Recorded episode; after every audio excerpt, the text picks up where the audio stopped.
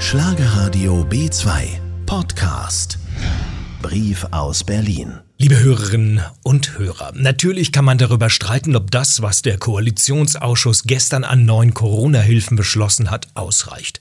Ärgerlich, wenn die Bürokratie dann lange braucht, um die Hilfen wirklich zügig zu verteilen.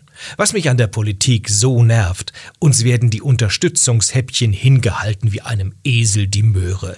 Ich will endlich eine Perspektive. Das heißt, einen konkreten Plan. Wann öffnen Autohäuser, Sportartikelgeschäfte, Gastronomie, Hotels? Wann können Menschen in Kurzarbeit wieder voll durchstarten? Und, und, und. Dass es für jeden Bundesbürger bis Ende des Sommers ein Impfangebot geben soll, ist keine Perspektive. Was den Regierenden vollkommen abgeht, was jedem Kranken aber wichtig ist und was in jedem Gottesdienst verbreitet wird, Hoffnung.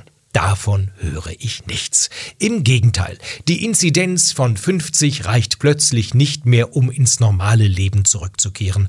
Aber ab welchem Wert dann und wann? Wo ist der konkrete Plan, an dem wir uns langhangeln können? Corona offenbart die Planlosigkeit, das Zaudern von Politikern.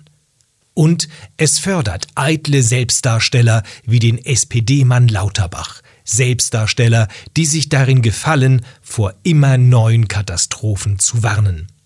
Schenkt uns endlich Hoffnung, gebt uns einen Plan, gebt uns Perspektiven.